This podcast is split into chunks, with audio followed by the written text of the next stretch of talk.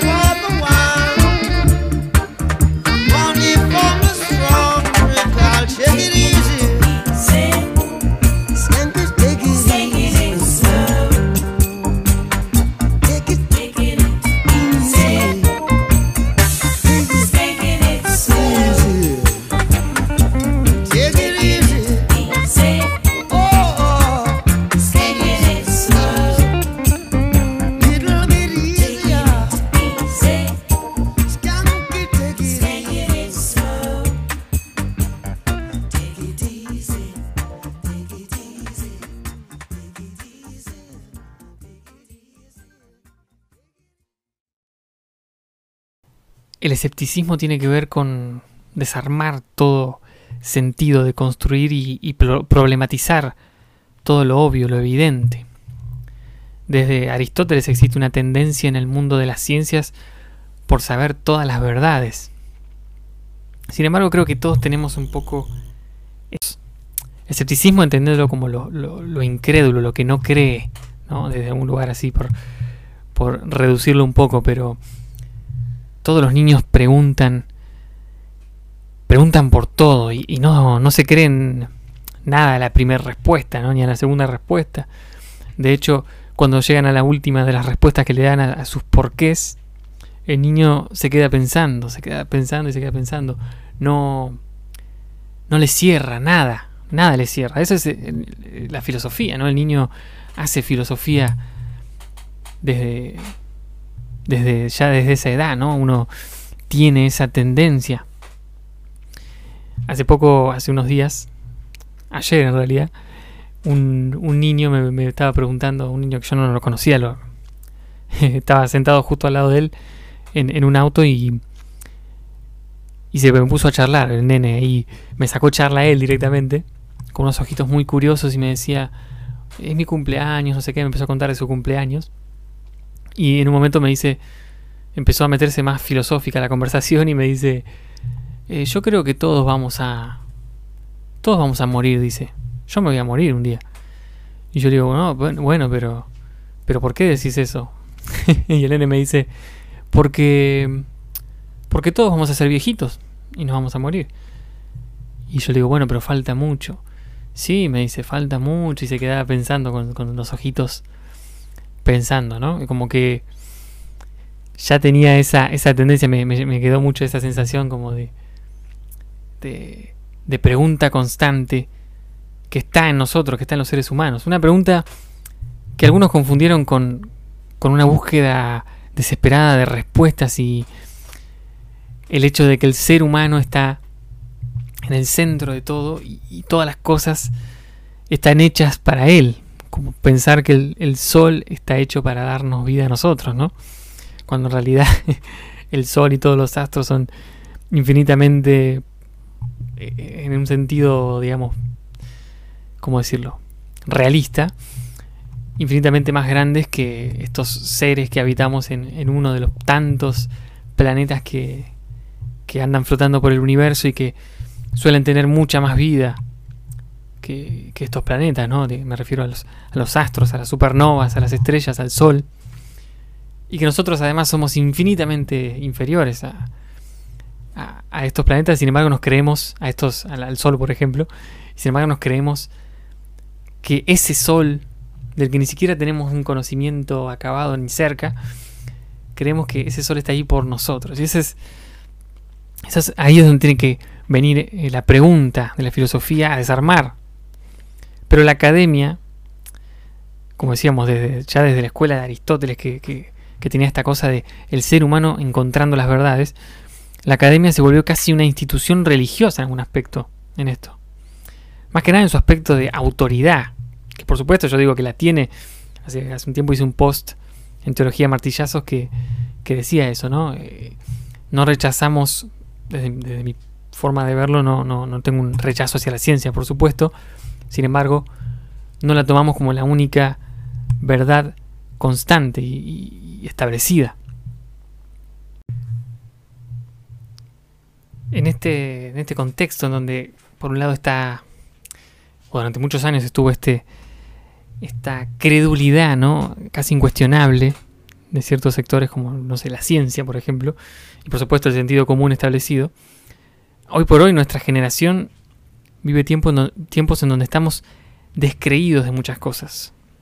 Pasa que así también nacieron muchas teorías estúpidas, muchas eh, teorías conspirativas de las cuales ya hemos hablado en algunos episodios con, con mi querido amigo Andy. Pero justamente toda la filosofía, y en especial creo la filosofía que cuestiona todo desde los márgenes, es una filosofía que nace y termina en la pregunta.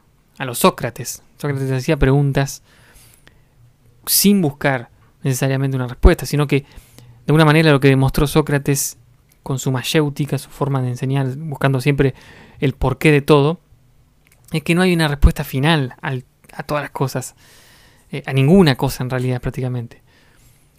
Porque todo al final termina siendo una cuestión de discurso, una cuestión de qué manera se puede argumentar y cómo con cada argumento y con cada discurso hay un contraargumento y un contradiscurso, ¿no?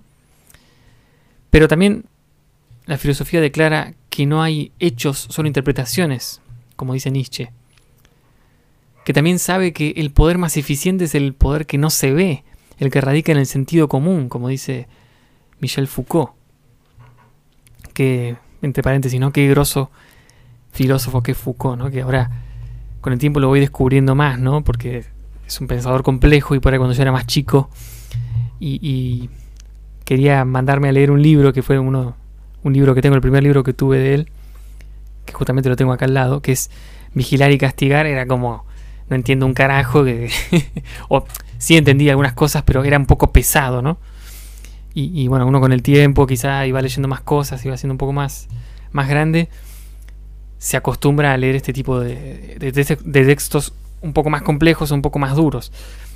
Pero recomiendo mucho este libro, Vigilar y Castigar, y recomiendo mucho también buscar en YouTube eh, o, en diferentes plataformas videos que explican a Foucault o personajes que hablan de Foucault, eh, como Darío, Darío Stanhreiber, que es un filósofo argentino que habla de Foucault. Tiene una charla como de dos horas y media, me la escuché toda, me fascinó. Este, me parece que, que también desde la divulgación se puede ablandar un poco sus textos, pero él es un pensador, como los que mencioné antes, como toda esta escuela, que, la escuela de la sospecha, la escuela del... Para, vos me estás diciendo que definís a las personas desde tal lugar, o definís la sociedad desde tal lugar, ¿no? Como, como Marx, que se peleaba un poco con, con los pensadores que hablaban del ser humano, ¿no? De la, del ser humano que, que estaba iluminando y cambiando el mundo. Y Marx dice, ¿para qué ser humano? ¿El burgués? Ese no es el, el único ser humano, ese es tu ser humano, el ser humano que estás proponiendo, el que estás ocultando a otros seres humanos, por así decirlo, ¿no?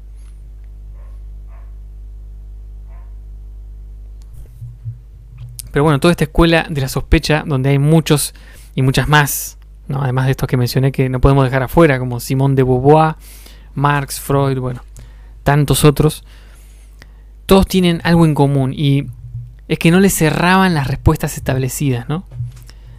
A veces, muchas veces cuando tengo debates con personas o charlo con, con gente, inclusive desde mi lugar, damos respuestas y pensamientos desde el sentido común, desde lo que se establece como el sentido común. Hace poco un amigo me dijo, el sentido común es de derecha. Eh, diciendo, por ejemplo, los pobres son pobres porque no laburan, ¿no? Como una, frase así, eh, que muchas veces se escucha eso. Y es un sentido común claramente con una tendencia eh, política de derecha, ¿no? Pero también hay otros sentidos comunes desde el lado del progresismo, si nos ponemos a analizar. Creo que ese es el rol del, filósofo, a pesar de que yo me, o sea, tranquilamente me podría definir como progresista y como con una clara tendencia a, la, a la izquierda, a pesar de todo, como, como un escéptico que también soy, veo las luces y sombras dentro de muchos pensamientos en el progresismo, no puedo evitar verlos. Eso no significa un descompromiso con muchas de las, de las causas sociales que, que, también tengo que decir que las veo. Por eso un escepticismo no es un individualismo mercantilizado y descomprometido de lo social, ¿no? Y esa es la clave de lo que tenemos que tener en esta, en esta generación. Somos escépticos de las respuestas establecidas. Creo que es esa es una herramienta revolucionaria. A eso viene un poco el título, ¿no? Eh, un escepticismo revolucionario es un escepticismo que constantemente está en una lucha, no una lucha desde un lugar de, ah, bueno, yo tengo la posta y miro a todos desde arriba y todos son unos boludos que se creen todo lo que dice el sistema y que porque también hay un, cierto, una cierta soberbia desde el progresismo, desde ciertos sectores del progresismo, que desagrada y termina siendo contraproducente. Y, que no termina diciendo eh, la posta en este sentido, que es, a ver, yo veo que todo es caca, pero que yo soy también parte de esa caca, o sea, eh, para ponerlo bien gráfico, o sea, todos somos parte de una gran mierda en ese sentido y, no podemos salirnos al 100% de eso hasta que no reconozcamos que nosotros no estamos en un lugar, o sea, me refiero a los pensadores o las pensadoras o, el escéptico en sí mismo, ¿no? el, que cuestiona, el, que sospecha, no está en un lugar de superioridad, está inmerso en esto. Y tiene también sus propias eh, guerras interiores que dar, ¿no? Por eso necesitamos ser sentipensantes, o sea, sentir y pensar. Al mismo tiempo, y en conjunto, no solamente pensar, porque si pensamos solamente, por ejemplo, una teoría con respecto a un sistema económico, sin poder sentir y evaluar las consecuencias que puede tener en uno, eh, que puede tener en, las personas, por ejemplo, más vulnerables de una sociedad cuando se lleva adelante una política, por ejemplo, terminamos siendo profundamente dañinos. Ahora, sin embargo, en algunos aspectos cuando el escéptico moderno se torna un escéptico nihilista, ¿no? El nihilismo como esto de que no le ve sentido absolutamente nada ni al, ni al, ser mismo, ¿no? Que no cree absolutamente ni siquiera en el ser. Cuando, cuando se vuelve un escéptico nihilista y encima mercantilizado, ¿no? Como, como yo veo mucho esta, esta cuestión del... ¿Cómo decirlo? El, el sentido común tecnocientífico económico, ¿no? Como un, lugar desde...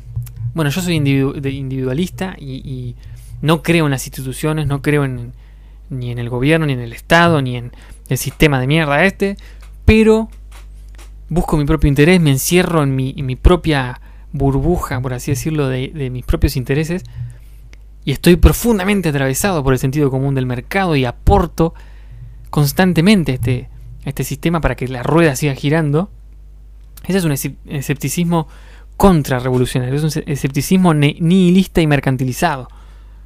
Y no es a eso lo que tenemos que, apuntar, es va por otro lado lo que un poco yo, yo tenía ganas hoy de, proponer y por cosas que estuve escuchando, leyendo, etcétera, como llegar a esta conclusión de necesitamos la sospecha, necesitamos la búsqueda, la duda constante, desde la pregunta y para la pregunta en sí mismo, pero no quedarnos simplemente en eso. A ver, es como... Yo tampoco quiero caer en, lo que durante mucho tiempo caí, que fue una, acción constante, ¿no? También el, pensar de, del escéptico es un pensar desde la demora. El pensar filosófico es un pensar desde la demora, desde la espera del pensamiento. El pensamiento tiene sus tiempos y esos tiempos son necesarios. O sea, no, no, no, no. No necesariamente hacer una revolución por decir algo, ¿no? Hacer una revolución sin dejar que, los tiempos necesarios para crear esos sistemas de pensamiento, por así decirlo, en uno, en lo que realmente estás en ti pensando, poder llevarlo a cabo. Es decir, si yo quiero hacer el bien en mi sociedad, en, los lugares donde esté, con las personas con las que trate, por supuesto que eso lo puedo hacer sin ser ningún profesional, sin hacer nada. Uno puede hacer el bien y ayudar a la gente constantemente desde diferentes lugares. Pero la revolución, cuando se trata de una revolución o un cambio social que uno quiere llevar adelante, que uno quizá desde un idealismo, que, yo me vi muy atravesado por eso cuando, en mi etapa en el cristianismo y también en mi etapa más metido en la política, ¿no? Que, sigo teniendo eh, de alguna manera marcados en mi, en mi forma de ser y mi, historia ambas cosas, la lucha social y también una cuestión de, de, hacer el bien al prójimo, que fue claramente inculcada por el cristianismo. Sin decir que, que hay que sacar estas cosas, no, no estoy diciendo eso, sino como necesitamos más tiempo, dedicarle más tiempo a la pregunta. Para explicarme mejor, un ejemplo de, de, este padre de la escuela escéptica que es Pirrón, para poder decirlo de una manera más, un poco más clara, que él este tipo que empezó a preguntarse las cosas, a cuestionar todos los argumentos, eh, casi como un, un hinchapelotas, ¿no? Una persona que, todo el tiempo te está cuestionando todo, llega un punto que, solamente por el hecho de, destruir tus argumentos o ganar una discusión, termina siendo una persona insoportable, ¿no? Que, creo que muchos lo hemos sido alguna vez. Pero en un momento este pirrón cuenta la, historia, ¿no? Que él, tenía sus discípulos, como, muchos de los filósofos griegos, como todos los filósofos griegos, daba clases eh, y a sus, a sus seguidores, a sus discípulos, sus alumnos. Y en un momento se da cuenta de que todo discurso está atravesado por, por esta existencia de un sentido común atravesando todas las ideas. Que todo discurso en realidad está contaminado, que todo discurso tiene su contradiscurso y es refutable. Se da cuenta de que todo argumento en sí mismo puede llegar a ser vacío en algún punto. Eso no quiere decir que, él deja de hacer filosofía con sus palabras, pero en un momento empieza a dar clases donde sus clases era, él se reunía en cierto lugar y sus discípulos iban, se reunían con él y él permanecía en silencio durante todo ese tiempo. Y todos permanecían en ese silencio, ¿no? Y, y sus clases, por así decirlo, eran eran de bastante gente porque era una experiencia única. Era el único filósofo que hacía eso, que todos los filósofos estaban horas hablando y, hablando con sus alumnos, intercambiando. Y él no, él, metió este formato en donde él iba, se sentaba y permanecía en silencio. Había una experiencia de, lo, de, introspección tan fuerte para muchos y de preguntas y todo un proceso interior donde no había necesidad ni siquiera de palabras, eran las clases del silencio. Y es, es algo que tenían mucho los filósofos ¿no? en, la antigüedad, que practicaban mucho en su propia existencia sus ideas. Por eso trascendieron tanto, ¿no? Tanto, por ejemplo, Diógenes, ¿no? Diógenes no, no, no decía teorías sobre el cinismo como hacemos ahora, ¿no? Que, somos un poco más eh, desidealizados, quizá. Él Iba, se sacaba toda la ropa y caminaba desnudo por la calle para vivir su cinismo. Y así, o sea, inclusive, por ejemplo, Sócrates nos decía, bueno, hay que hacer filosofía desde la pregunta. No, iba por la calle y hacía preguntas, se peleaba con la gente. O sea, ellos vivían su filosofía en carne propia. Pirrón también. Su escepticismo lo llevó a tal límite en donde creó estas clases del silencio que se volvieron una experiencia de introspección, una experiencia de la pregunta desde el yo. Algo muy, muy loco, ¿no? Que, sería interesante hacerlo, recuperar algo de eso, ¿no? ¿no? Obviamente no va a haber una clase en la facultad, ah, no sé, quizás sí, ¿no? Una clase del silencio. Yo creo que, que, en medio de esta sociedad productivista es, es, de un sentido revolucionario también eso. Y para ir llevando estos planteos que, que quería hacerte hoy. El individuo, el individualismo que, que existe hoy, que tiene que existir, es un no un neoindividualismo como el actual en este sistema en el que estamos, ¿no? que es una retracción del sujeto en sí mismo, sino un individualismo que cree en el individuo, que cree en el individuo y en todos los individuos, o sea, en el individuo como un, un ser en busca de, ¿no? Un ser viviendo y atravesado por las dudas. Hoy por hoy, en este descompromiso social, podemos decir casi como si podemos decir que, Nietzsche dijo Dios ha muerto y que Foucault dijo el sujeto ha muerto, hoy podemos decir que el individuo ha muerto, en algún sentido. Y mm, ha muerto porque se ha vuelto producto del mercado. El mercado individual es producto de uno mismo y consumidor de uno mismo. sí, una mierda total, básicamente. Como dije antes, está atravesado por esta, este sentido común tecnocientífico económico, en donde eh, piensa en, comprar bitcoins y en, poder llevar adelante sus consumos de productos eh, por el simple hecho de consumir en algún sentido. O sea, se convierte en un consumidor y no necesariamente en un individuo pensante, un individuo atravesado quizá por, por la duda. No, no se cuestiona. Es individualista, pero no es no ve a los otros individuos como, como algo en que creer también, ¿no?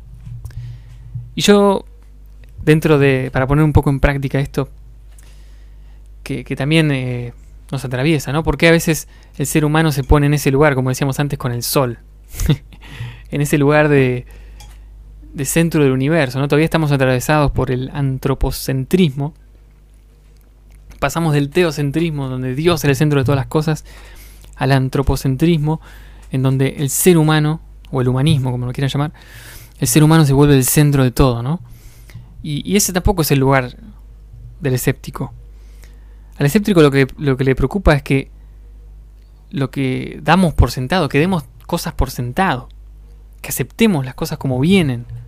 Cuando me dicen esto funciona y funciona bien, a mí ya me hace ruido. Porque, ¿por qué aceptamos esto que ya nos vino dado antes de que nosotros naciéramos, antes de que nuestros padres naciéramos, nacieran. Por ejemplo, la forma del mercado de trabajo como está hoy, o el trabajo en blanco es el trabajo que tiene que existir porque funciona bien. ¿Por qué? ¿Y qué hay detrás de eso? ¿Qué intereses hay detrás, no también? Entonces ahí me surgió una pregunta un poco más con algo que me atraviesa mucho, que, que siempre pienso que es la cuestión animal, del ser humano como como parte o no del reino animal, ¿no? por así decirlo. Y es por qué el ser humano se cree más cerca de los ángeles que de los gusanos. ¿Por qué estamos en ese lugar de soberbia más cercano a, a lo divino? ¿no? Somos dioses. Eh, hoy por hoy el sentido común es ese, ¿no? No, no, no hay un discurso que diga que el ser humano tiene rasgos divinos, sin embargo, es lo que está impregnado en nosotros hace de generaciones atrás. Somos dioses en nuestra propia concepción. Tenemos un propósito, tenemos una razón en el mundo. Según esta concepción, ¿no? Que por supuesto no, no, estoy eh, ni refutándolo, ni no lo niego ni lo confirmo, como dice la frase.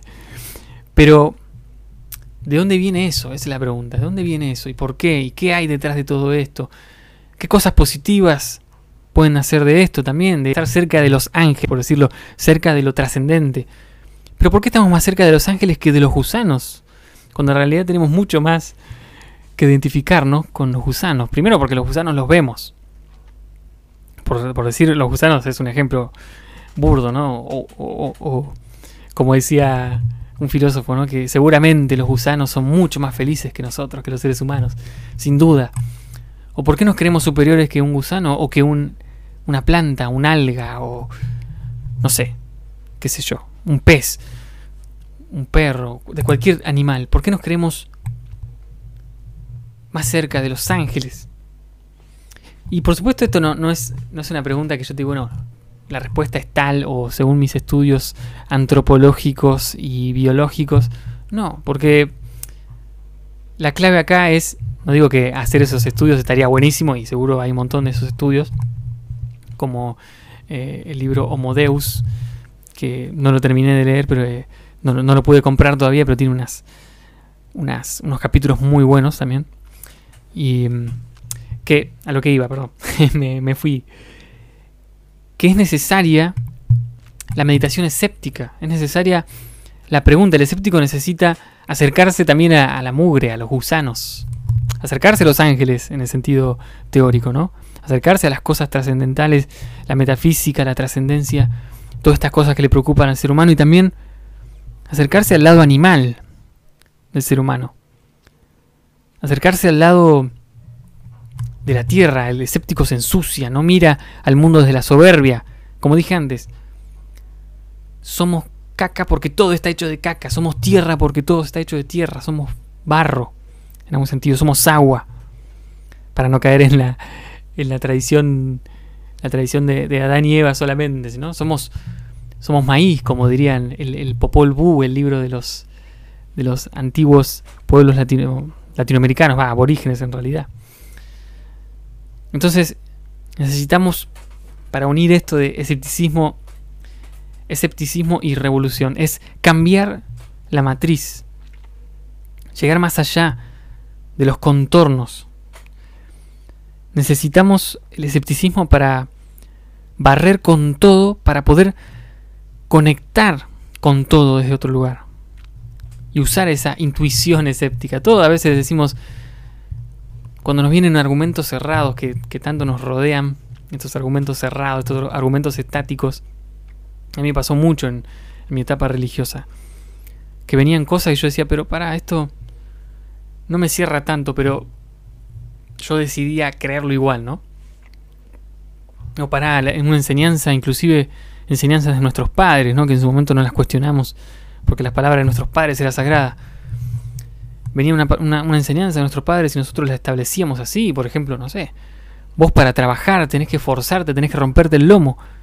Perfecto. Nosotros aceptamos eso como un valor, un valor indiscutible, ni siquiera nos lo replanteamos. Llega un punto, para, ¿por qué? ¿Por qué no me voy a replantear este estilo de vida, esta forma de vida, esta posibilidad de vida que me enseñaron? ¿Por qué no me voy a replantear esto otro?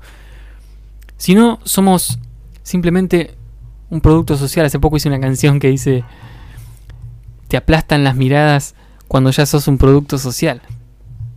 Cuando esas miradas, ese panóptico que diría Foucault, esa vigilancia y, castigo y premio constante que hay detrás de, muchas instituciones, como la familia, la iglesia, la escuela, la, propiedad privada, la, institución del mercado, del trabajo, etcétera la cultura, todas estas instituciones nos están presionando constantemente para, para que de alguna manera seamos productivos y seamos productivos en lo que nos encausan, ¿no? Porque todos estamos encausados, o sea, estas instituciones nos empujan hacia, hacia, perdón, cierto lugar. Y cuando nos movemos a los márgenes, a los lugares más incómodos, nos empezamos a replantear cosas, podemos o volver de alguna manera rebotar en esos márgenes y volver al sentido común, al status quo, o podemos quedarnos por allí en los márgenes y movernos en esos lugares. El, pensador o la pensadora tiene que, necesita retraerse un momento, meditar un momento. Por eso es importante la, la meditación, la introspección, sentir pensar y llevar a estos lugares en donde la intuición misma ya sea la intuición en los momentos que necesitamos ser más escépticos, en la intuición en los que necesitamos más ser activos o inclusive hacer cosas por, porque creemos que es por ahí, digamos, hablando, hablando normal, eh, como, como hablamos diariamente, que es necesito tomar una decisión para este lado, necesito tomar una decisión para el otro. Esa intuición se forja, creo yo, en la meditación, en una meditación y una un pensar constante y en un darle tiempo al pensar. Por eso yo quería cerrar con esto, ¿no? En los últimos meses, como saben, yo tuve mi proceso de deconstrucción que, que- empezó, es difícil poner una fecha a eso, ¿no? Pero yo dejé la institución religiosa hace no tanto tiempo relativamente, o sea, ya para el, principio de 2021, ya definitivamente no, no estaba yendo a ninguna institución religiosa. Y con el tiempo ese proceso me fue llevando a, a muchos replanteos, muchas preguntas, a, a cambiar un montón de formas de pensar que yo tenía. Y cuando saqué el último episodio del lado oscuro hace ya dos meses eh, aproximadamente, que fue el episodio sobre sectas, fue como un cierre, ¿no? El, episodio que se llamó Salir de una secta. ¿Y ahora qué? Y mm, hice ese episodio con, la concepción de que era un, un cerrar algunas ideas, cerrar una etapa, por así decirlo, de salida, de, de un proceso de construcción, de salida de una secta, de salida de un culto, de salida de una forma de vida y de creencia y un montón de cosas muy complejas. Y durante estos dos meses no, no tuve la convicción de, de, de- de hablar de nada, de hacer un episodio de nada. Tenía ideas, así que, uh, puedo hacer un episodio de esto, un episodio de lo otro, pero le di tiempo al, pensamiento, le di tiempo al, proceso de pensar. Cosa que, que por ahí en algunos momentos está mal vista en esta sociedad productivista y, donde siempre hay que estar dándole al consumidor, ¿no? Y yo no hago podcast para consumidores, yo hago podcast para pensadores y pensadoras. Esa es mi, mi forma de verlo. No, no, tampoco me gusta la idea de hobby, sino lo hago con compromiso, con convicción, para pensar juntos con otras personas, para hacer pensar y también ser pensado por otros, y en esa ida y vuelta seguir, digamos, produciendo y, y- y- caí de vuelta en la palabra producir que no me gusta, pero seguir sentipensando, digamos con esa palabra, sentipensándome y sentipensando a los otros, ¿no? Por eso, esta es mi, mi, mi pregunta de hoy. ¿Por qué, ¿Por qué creemos en lo que creemos y por qué no creemos en lo que no creemos? ¿Por qué el, el escepticismo puede llegar a ser revolucionario? No solo revolucionario a nivel magno, a nivel social, lo cual es un tema muy copado, muy interesante, pero sino también revolucionario para nuestra propia existencia, para nuestra propia vida. Que puede ser angustiante en un momento, ¿no? En el, momento del proceso más arduo, donde uno se replantea lo que cree, pero que después puede ser lo que te abre puertas a vivir en una libertad mucho más más interesante, más más llena de, de, de verdadera vida, quizá, ¿no? No me gusta caer en palabras románticas, pero pero a mí me parece que, la libertad es lo, peor que se puede perder. Y nacemos con la libertad la libertad coartada porque estamos encausados hacia, ciertos lugares. Y empezar a, sacarnos esas cosas que nos, nos hicieron esta coraza del sentido común es parte de lo que llamamos el proceso de construcción el proceso de, de empezar a encontrarnos, de empezar a también a desencontrarnos. Así que te dejo con estas, estos pensamientos y estas preguntas y completarlo de la manera que, que vos quieras, ¿no? Que de eso se trata. Mi nombre es Santi Galeota. Esto fue un nuevo episodio, una nueva temporada de El Lado Oscuro Podcast.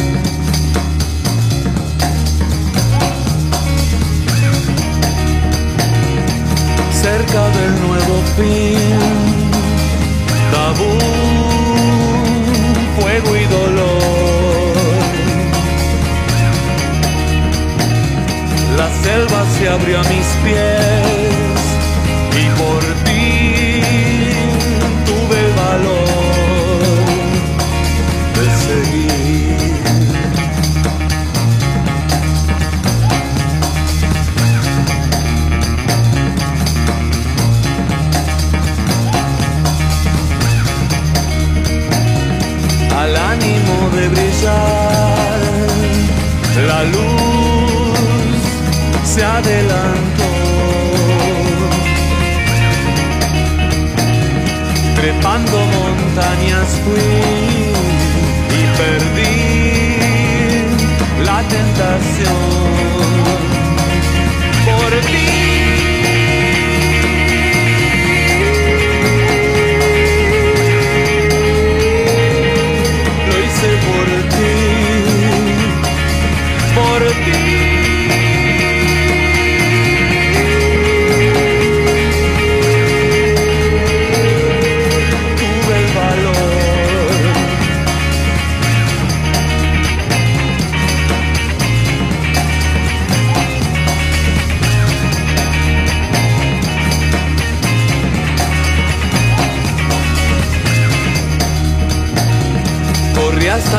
Alcanzarte y vencí la sordida sed. En la alquimia salvaje de tus labios, oro rubí.